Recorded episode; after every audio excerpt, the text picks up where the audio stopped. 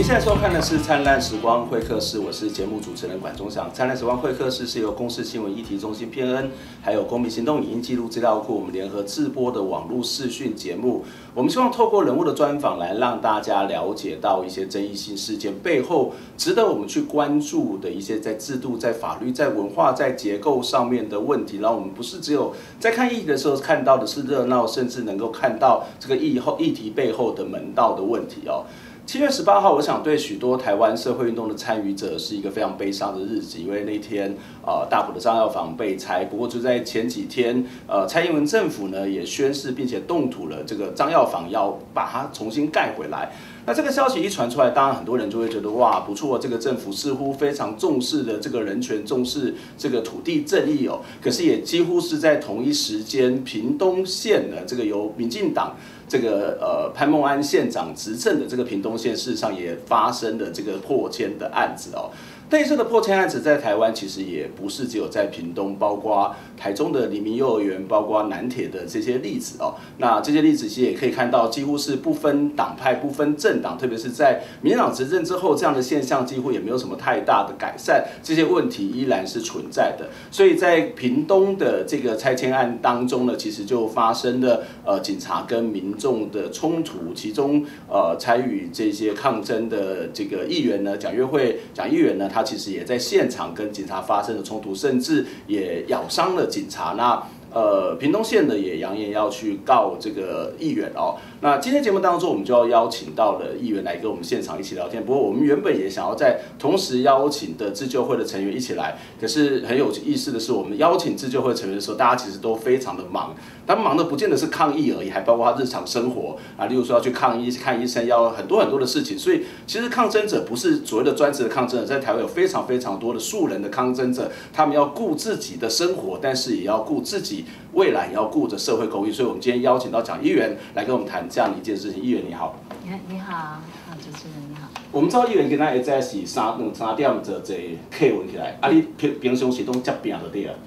诶、欸，我平常时拢差不多四五点就爬起来，啊、所以那天五点多他们呃打打电话给我，我以为以为啊，迄个呢，人家都楼拢封起啊，别人要贴啊呢。嗯、我大概十分钟我就到了，因为那时候我已经起床，嗯哼嗯哼，已经什么梳洗什么都弄好了。OK，我是打算要去募款的。你要去募款？对，我那天是打算要去。反正你就有别的行程。呃，因为我通常呃都会四五点起床，然后呃趁那个天气，因为现在是夏天嘛，早一点出去募款啊。早早上好像呃清晨五六点去募款会比较有人投钱，嗯嗯啊，如果你上班时间因为都赶上班，投钱的会比较少，嗯，所以我那天其实什么都弄好是。呃，背着小提琴要去募款的，结果是接到他们的电话，所以那天的整个行程就完全都打乱了。其实，其实很多的议员都有非常多的助理嘛，啊，募款也会助理，甚至有专门的那种所谓的公关公司会协助帮忙募款。啊，来台北就坐高铁就好了嘛。那为什么你要让自己那么辛苦呢？嗯，因为因为我们有收容人，嗯，我们有收容那些孩子要要念书啊，嗯，生病要去看啊。然后要吃饭啊，所以我的助理他，呃，像保姆一样，嗯呃，他要煮饭给他们吃，嗯嗯，然后带他们去医院看病，嗯，然后还要做一些行政。那我们的办公室主任他要接服务案件，嗯，然后另外一个要跑公祭，嗯，那如果他跟着我上了，我不知道这个一天八小时这你要不要他省？嗯嗯，所以所以呃，如果我是因为我其实。呃，其实平常工作量没那么大，是因为我其实都在议会里面咨询，我就要自己准备议题，然后我的服务案件都是我们办公室主任，嗯、我们也今天这样的呃呃。计划赶不上变化，变化赶不上一通变化。嗯、我不知道今天会变成这么这么工作量这么多的人对工作对，就是突然之间工作量大起来，大到我一个人我无法应付。嗯、还好就是我们周边有有这些人来、嗯、呃帮忙。但是我是觉得，即使我带助理过来也是没有办法，因为他对这边的生态陌生，嗯、其实也帮不了我什么忙。嗯嗯、所以其实他们也有各自的工作。当然了，因为我们其实我们工作量很大，因为我们不是只有屏服务屏东市我们。包括高雄市平呃远到恒春，我们我们案子我们都有接。这个其实是一个蛮重要，就是我们可以看到那个大家说啊，屏东刚刚它整卡没了，屏东嘛做大对啊，哎，长非常长的一个。哎，我跟你讲，嗯，呃，屏东哈的地形跟那个小琉球差不多，嗯，我们屏东比小琉球还大呢。嗯嗯。Okinawa，嗯，对啊，所以其实要忙的事情是非常非常多，但是其实，在我们看到很多的资料，你都会特别到现场，不管是呃刚刚谈到的募款或者是抗争的现场，都是亲力亲为。我们我们先把这个焦点再回到那一天哈，阿喜为什么要跟朝鲜冲突？有事情不可以好好说吗？为什么要？对很多人就说啊，你为什么要动粗？为什么要去咬警察？呃，咬人就不对了嘛？很多人都是这样讲，为什么会做这样的事情？我跟你讲，这个是有呃，所以大家。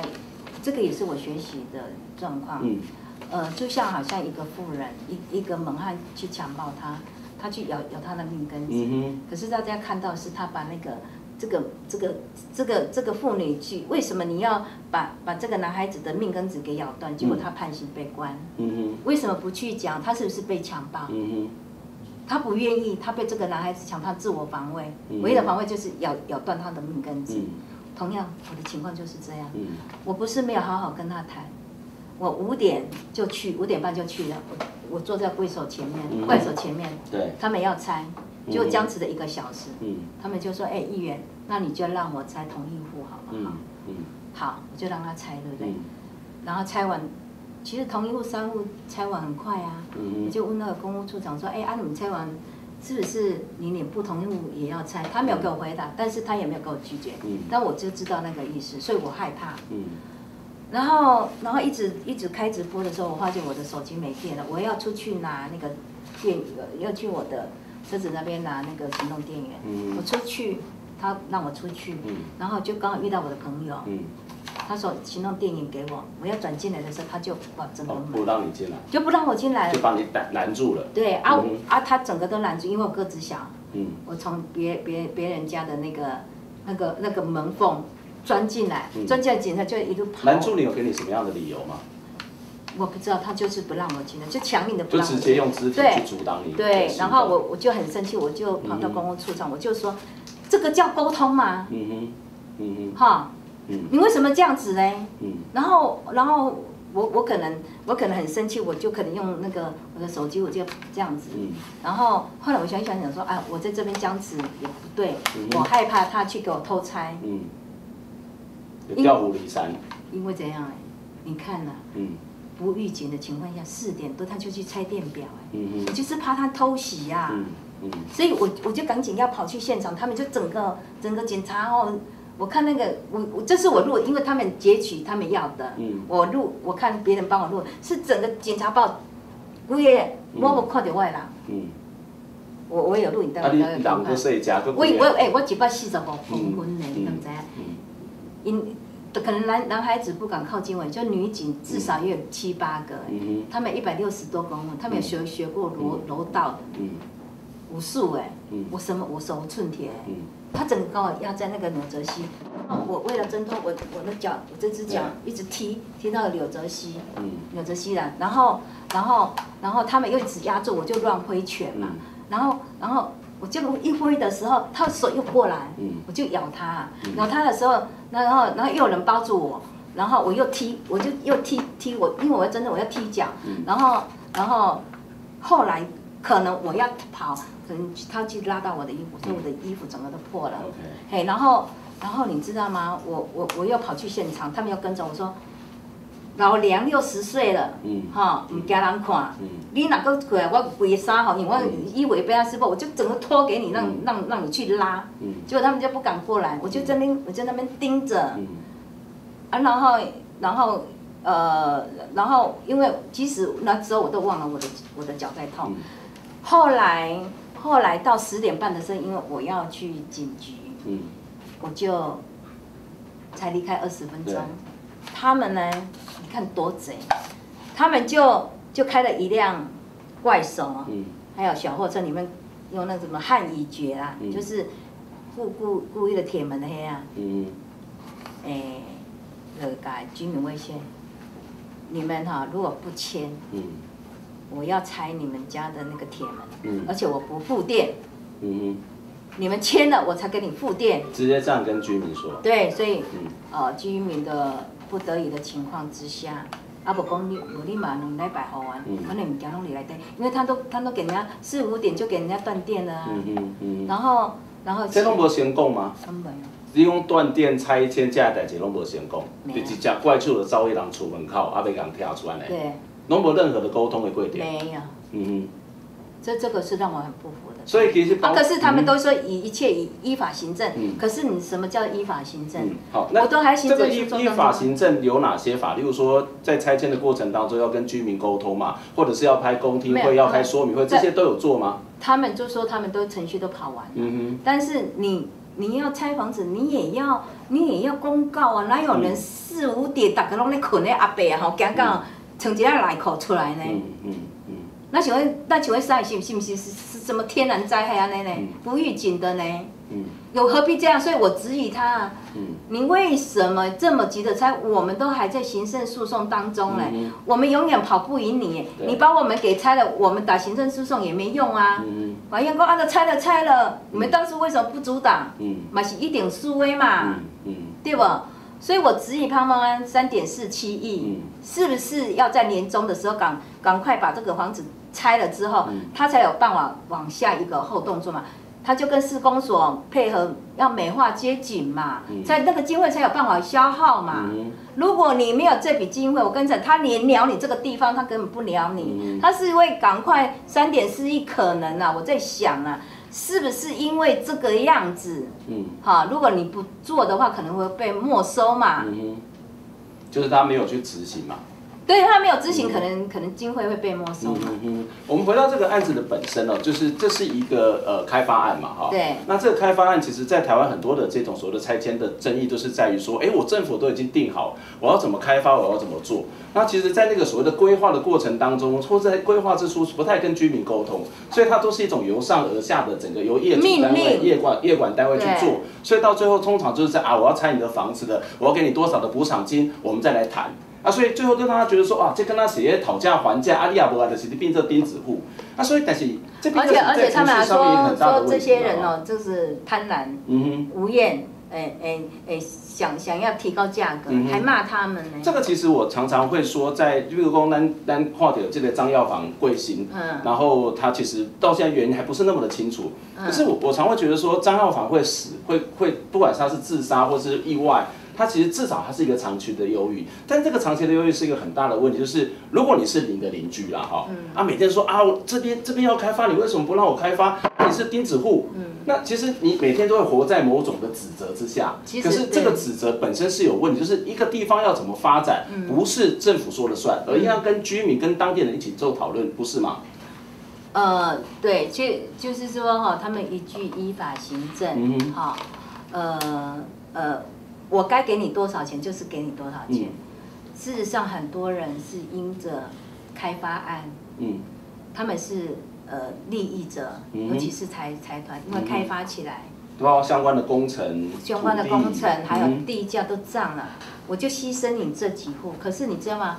那几户都是最弱势的人，永远最弱势的人，他无奈，嗯、我该死，嗯、我被我被那种有权势的人。你们这个弱势不应该存在这个世界上。住在公有路那一带都是什么样的人？呃，一一阵哈，伊伊要叫做难民区。嗯，难民区。可以啊，啊个要叫做查拉奇，查拉奇。OK，嗯嗯。难民区啊，但是你知道吗？呃，你你因因着都更呐，其实难民区有难民区的一个文化资产。嗯，你拆了，他的文化资产就没有。你看哦。你你你去新加坡，跟台北一模一样。嗯。你每个地方看的都一模一样。嗯。你想去吗？嗯。换的都是百货公司，每个都是高铁。嗯嗯。可是，在新加坡有个无名岛。嗯。它是维持，它那边完全不能增建，它是维持在十七世世纪、十八世纪的原始。嗯。因为为什么要保留起来？因为你整个都都跟，你没有你没有办法看到，呃，原始那时代的。东西，嗯哼，就让他在咱咱细汉的时阵，嗯，哎，我们我们在河河川里面抓虾抓鱼游泳，哎，现在孩子是划手机，嗯，这个对对我们这一代孩子是不公平。也就是说，其实呃很多的地方都会想象说，我们要城市发展，这城市发展就是最后长得都很像，不管是在台北、在新加坡、在东京，它都是非常非常类似。可是一个城市的发展，它应该会有多样的面貌。我们待会再继续谈。不过我们先休息一下之后，再请教你一个问题，就是好，你刚刚讲说那个地方在民区，那个地方的生活可能并不是像屏东市的其他地方更好啊。高架化之后，把这个铁路打通。陶，但作者说，陶千章跟欧亚，它那个城乡的落差是很大的，把它打通，让大家一起繁荣，不好吗？那为什么会有些人要反对呢？反对的原因又是什么？那除了这个打通之外，或者是去拓宽之外，还有没有什么其他的方法可以去解决？我们等下再来讨论。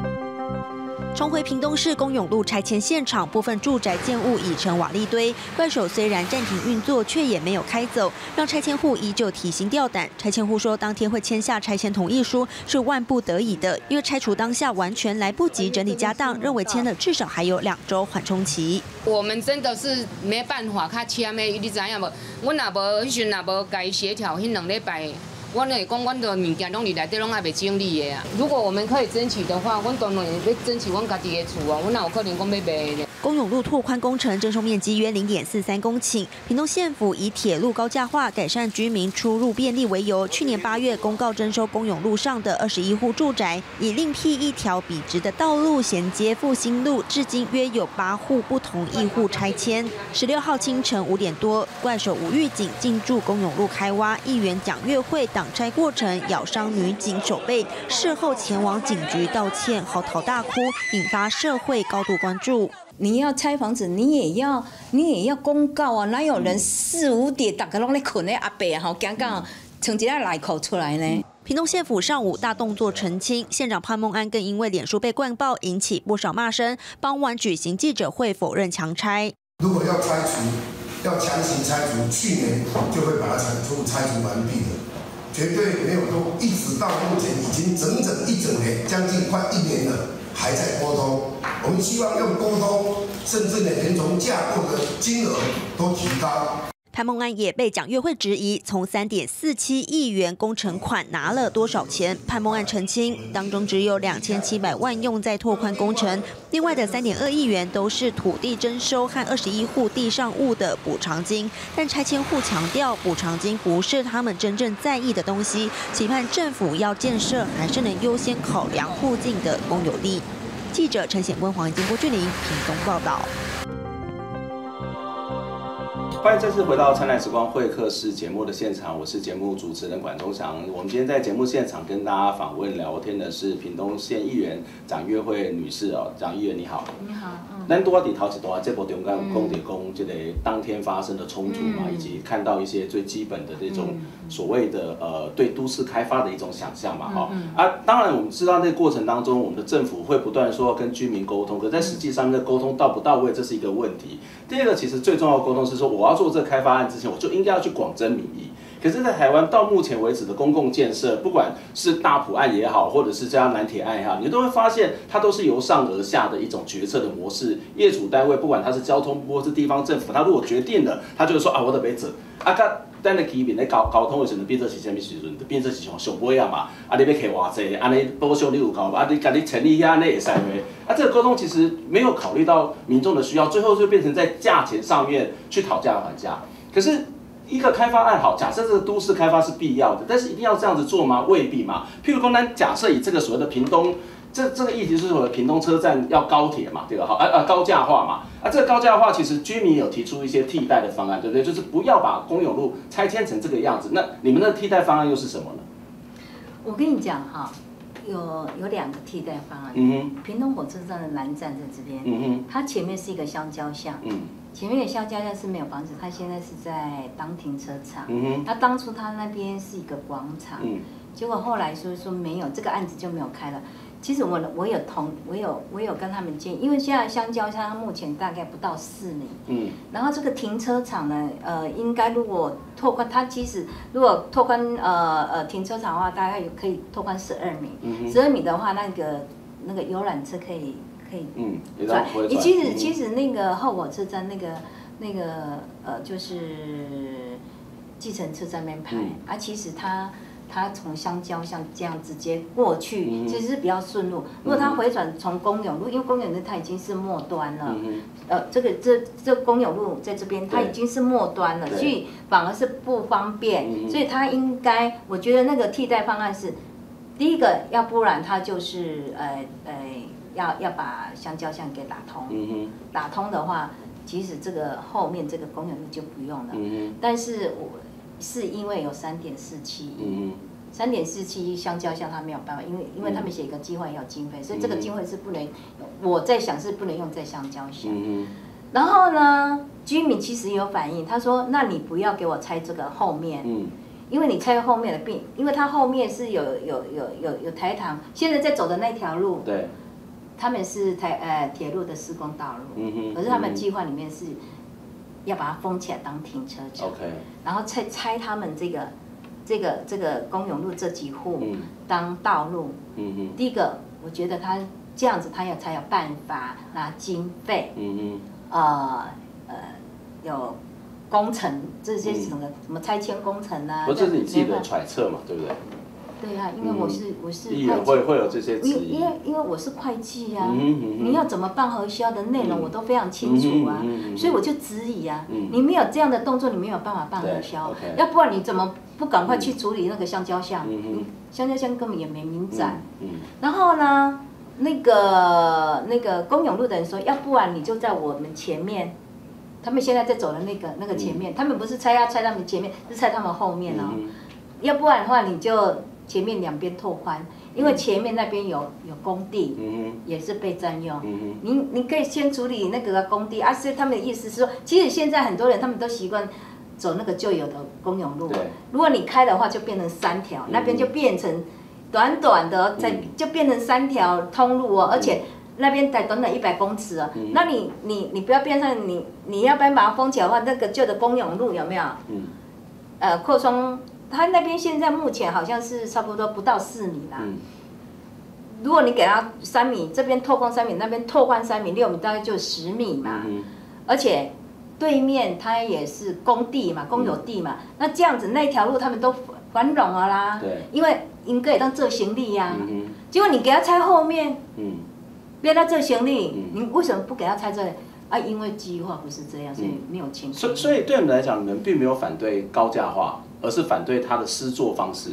其实他们都非常高兴，嗯哼，铁路高架化，嗯，而且因家我了当然头份，嗯哼，结果，呃，得到的是他们要被迫迁，而且你知道，人不是有钱没钱，因为，嗯、呃，这个后公有路那边以前是难民难民区，那是他们一辈子的，人讲哈，金窝银窝不如鸡的狗窝。他的生活的依赖，生活的对，而且这个这个是整个慎终追逐的一个地方，嗯、这个是我我小时候成长，我阿公阿妈拢离家，嗯嗯、你给我破千了。我整个家族的文化都没了，嗯、所以对面的公里，你们其实提出这个方案是某种，你们就会觉得它是一个两全其美嘛，对，对不对？就是我们可以保留，我们可以开发，但是我们同时也可以保留我们的历史记忆，我们现在的现在的住宅。对对。那这些方案有没有跟县府，有没有跟这些单位去跟他们做沟通？有，我们讲了，我们每个礼拜，我伊拢搞糊弄糊弄，而且县长讲阿伯好，那我们要。要要个通盘计划，嗯、结果他就推给下面的，说这个不行，因为这个计划已经都通过了。嗯，所以里边通过计划，所以我我来变更计划的对啊。嘿，一个意思是啊，你看我礼我们礼拜我还要去县民时间找县长，他都没有跟我们讲说礼拜一要破。要要要强拆啊！嗯嗯嗯哼，觉得他他他他有好几次都这样，比如说他、嗯、他拆那个游泳池啊，也是都利用三三三更半夜。那你们提出这些不同的建议的时候，嗯、这种不同的规划方式是在什么时候提出的呢？我们在一一年多以前，一年多以前就在对啊，我们就一直在提的、啊，嗯、包括光复路啊，嗯嗯呃，可能因为现在还有呃，本来阿伯阿伯昨阿伯说不拆嘛，后来。嗯呃，昨天他们好像公务处去去跟游说，嗯，所以阿北好像有软化，现在有五户不愿意被拆了，嗯、所以呃，可能不知道多久还要被拆，我可能会，我也会去抗争，嗯、我不知道我还会不会去咬人，也许有可能，如果他们这样对待我的话，有可能会发生第二次的咬人，嗯、然后还有光复路是明年三月要通车，嗯，所以又又是来一次的抗争，嗯，嗯。对，呃。其实你们在这段过程当中，行政院院长赖清德也曾经在去年他刚上任没多久，他也到台湾各地去做访问、去拜访，嗯、也曾经到屏东嘛，林宝屁很牛控仪嘛，嗯、啊，其实当地的居民，包括林宝炼，包括这个呃陈万福，他们其实也说了他们自己很多的心声。赖、嗯、神赖奎有听到吗？没有。你没有跟他直接当面的沟通吗？他们都把我挡起来。怎么怎么挡？呃，我要去，他们就把我挡了。嗯。虽然我是议员。嗯。没有让我进去，嗯哼，因为我说你为什么不让我进去？因为我列入黑名单，因为是抗议者，嗯哼，对，所以你也没有另外再找时间去报拜会。假设我们今天在拍现场，大家没有办法沟通，没办法讲，在网上成有啊，我们今年一月二十九号的时候，嗯、我们有上台北，那时候还下雨、啊，嗯哼，我们有上总统府啊，行政院、啊，嗯，可是那个交通部说，嗯、呃、嗯、呃，说。其实他也给我们公文啊，他其实说我们的、嗯、我们的意见是县政府都没有采纳。嗯哼，嗯哼。其实其实他是看潘孟安的态度。嗯哼。潘孟安说不动就不动。嗯、其实可是潘孟安他把这个这个计划都推给推给这个呃交通部，推给中央。嗯嗯。我质疑啦，因为这个资源已经分配好了。哎、嗯，我读会计的，我怎么不知道那个账要怎么做？嗯哼。所以对你现在来讲说啊，我已经透过很多的管道在表达意见，我们甚至也提出了一年多了，然后提出了不同的方案。事实上，在台湾的抗争土争土地争抗争，常常会看到我们居民就是这种方案，可是他都不理会，或者是他说我们的计划都已经定了，我们没有办法去做变更。对。那你们怎么办？那接下来继续咬人吗？有可能。有可能，我有可能会咬，继续咬，嗯哼，因为这个是我没有办法控制的，嗯哼，当我也是自我防卫，哎、欸，我一个人呢，嗯，他们七八个，他们这样压我，他们其实也是暴力呢，嗯、我身我身心我咬他，可是我呢，我身心灵受创，嗯，我有惊到呢，我已经失失眠四天了呢。嗯其实上一次在公库，我们在那个高雄办后城局时代的这个大破迁与大建设的时候，其实呃林宝烈还有一些居民也有到现场嘛，在现场的时候，他们其实就陈述了他们自己的心情，呃说着说着就哭了，可以看到现场居民是有非常非常多的这种委屈。那他们现在怎么去面对调解？你是一个议员，你还有某种的权利，你可能还有某种的政治的力量，可是这些可能都是寻常的小小老百姓，一被安装。所以他们，所以就会像那个张耀华老板一样得忧郁症，想不开啊。嗯嗯。啊不，不是一条命呢。其实你知道吗？看到那个怪手在拆的时候，我就跟那个居民讲，我说我我一个议员，我力量不够，我做不到，嗯、我没有办法打。好、我觉得他们漠视我，嗯、他们没有把我当议员，嗯、所以我没有办法保护你们。但是我告诉你。他拆到你家的时候，我也会我会用生命来挡。嗯哼，嗯哼，对，所以那一天僵持僵持到三点半，嗯，他们都还想办法要去游说，嗯，呃，阿北叫他签，还好我没有跟在那边，嗯，你知道我那天从五点半到下午三点半，我的脚受伤了，嗯，我因为很紧张，我还跑来跑去，嗯，那种身心灵的折磨，他。警员咬了一口，可是我呢，嗯、我的身心灵折磨我，失眠了四天，我的脚发炎，嗯嗯、这个脚发炎不是一时间可以好的，嗯、我失眠，我不知道我失眠到什么时候。嗯对我想这也不是任何一个议员要去承担，它是整个大的制度的问题，而这个制度的这种所谓的不够民主、不够公开、不够公共的讨论，自然而然它就会让很多的居民，他就会变成在这个制度下面被压迫的弱势者。即使是议员，即使是反对这一套制度的议员，恐怕也未必有能力去直接的去对抗。对，这其实我们要回到的是整个制度上面，真的是要去好好的重新做。因为我觉得开发案不应该在原原城。你你开发案，你应该到那种新新的地方，嗯、哼。呃，你不要去拆到，因为你一拆，你一破坏，这个当地有当地的生态文化，嗯，这个是一个宝贵的资产，嗯、这个是可以带来观光，对，这这这是一个金鸡母呢，嗯、不是说你你你你一个高铁，你你高架化，你你什么，像我们屏东的那个那个那个那个铁路。好丑啊！嗯、我们以前有日剧时代的那个那个南洋风味的那个那个车站，嗯、那个多美，那个可以是带来观光财。这、嗯、这其实是一个很重要，整个城市景观的多样化、多元的面貌、生活形态的多多种的这种所谓的生活记忆，其实是很重要的。那个是一个，那个是一个文化，是非常，它可以代代相传，而且它也带来了。经济耶，嗯哼，但是其实我们在很多的开发的想象都其实非常的扁平。那回到这这个议题，我我我我要我要强调一点，嗯、其实这个是图利的政府官员跟那些厂商，嗯、还有就是开发之后的这个地域的那些的住户，嗯哼，因为他们因为这样子开发，所以他们的房子涨了。嗯、可是你牺牲到这些弱势的，嗯、他们被你灭了，他什么都没有了，嗯、而且他的生活无法再重新再开始，嗯。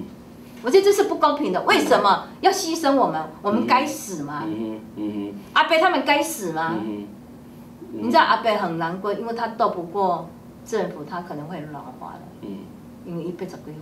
嗯嗯、他那天还高血压。嗯，这是一个非常。我觉得政府要赔偿，精神那是精神虐待，那是煎熬哎。像我这几天，我是精神煎熬哎，不是你咬了一口，大家骂我，嗯大家骂我。那不是重点，我不在乎。嗯、我在乎的是，我精神这么的煎熬，你们，你有说抱歉吗？我不，我道歉了。你你你觉得你你正道理说，反正我是合法的，我战争我我有一枪，我是合法打仗，我可以合法杀死你。嗯嗯嗯、那种感觉呢？嗯所以其实，当这个法律本身是有问题的时候，当这个非常有问题是没有民主的时候，当然这些所谓的悲剧就就会在台湾不断的复制、不断的发生。即使政党轮替没有去根本解决这个法律的问题，它还是党是黑的。嗯哼，党是黑，所以政治它是一个图跟利互相打滚。如果不小心，像我这样不小心处理，我割伤了我自己。嗯，你你起码比这。你这个暑假病症情况，你由黑翻红了哈。等于讲病症的一开始没有什么人要你，甚至是在批评你，甚至是包括那个很多的媒体都说啊，你这个这个这个议员的牙膏那这样没有追准。但是现在进能刚好啊，进吧进能刚刚在上节目，你你怎么去看这背后一个很有趣的现象？这现象是说，很多时候我们看到媒体对于所谓的地方报道、对方事件，事实上可能会报道，但是报道不多。然后其实呢，他其实是大部分都不关注。你怎么去看待那个地方媒体跟跟你们这些抗争者的关系，那抗争者或者这些行动者会不会常常在受限于这些媒体的这个通讯、这些媒体的资讯的扩散，而使得常常会觉得自己是没有太大的力量呢？我觉得那是一个潜意识啊。当然我，我我我也不谈到我小时候的那个，那我就简单讲，我觉得那个其实是一个恶性循环，就像这个都根一样，因为每一个人要要得到权利是不容易的。嗯，我钱握在我手上。我怎么可以因着你们，我骂你们这几个这个钉子户，你们你们家太烂了，你们妨妨碍都市的美观，所以我必须把你给灭了，我是正当的，那他他的那种心态，自己真的是恶性循环。就像我小时候，我妈妈她认为她我妈妈是我是你妈妈，嗯，你不对，不管你对不对，我觉得你不对，你就是不对，我就是打你，嗯，就是这样子，嗯。就像他们这样压着我，他们认为是对的，那我不反抗吗？我不讲，我就该该该一个一个一个一个锤啊抢起来好用嘞。对，它其实会变成是一个，不管是在媒体或者是在所谓政府上面，都会出现这一种所谓的恶性循环，或是这种反抗的这种状况。不过最后我想要做一个简单的结论，这个结论其实我曾经看过这个议员在这个啊，在当时这个有关于反对这个所谓的屏东龙泉反开发案的这个自救案会上面，他曾经讲过一句话，他说。假使一个地方能够拥有丰富的生态环境与美丽淳朴的景观，那就是一个农村最重要的财产、财富与资产了。我想城市开发大家都喜欢，但是怎么样在城市开发的过程当中去注意到这个所谓的民主的过程、沟通的过程，而不是一种由上而下的暴力方式。那另外一个就是怎么样在城市发展的过程当中能够保存多样的景观跟多样文化，才是非常重要。今天非常谢谢议员来接受我访问，希望下次能够再继续访问你。那今天你的行程很多，要加油。好，下礼拜空中再会，拜拜。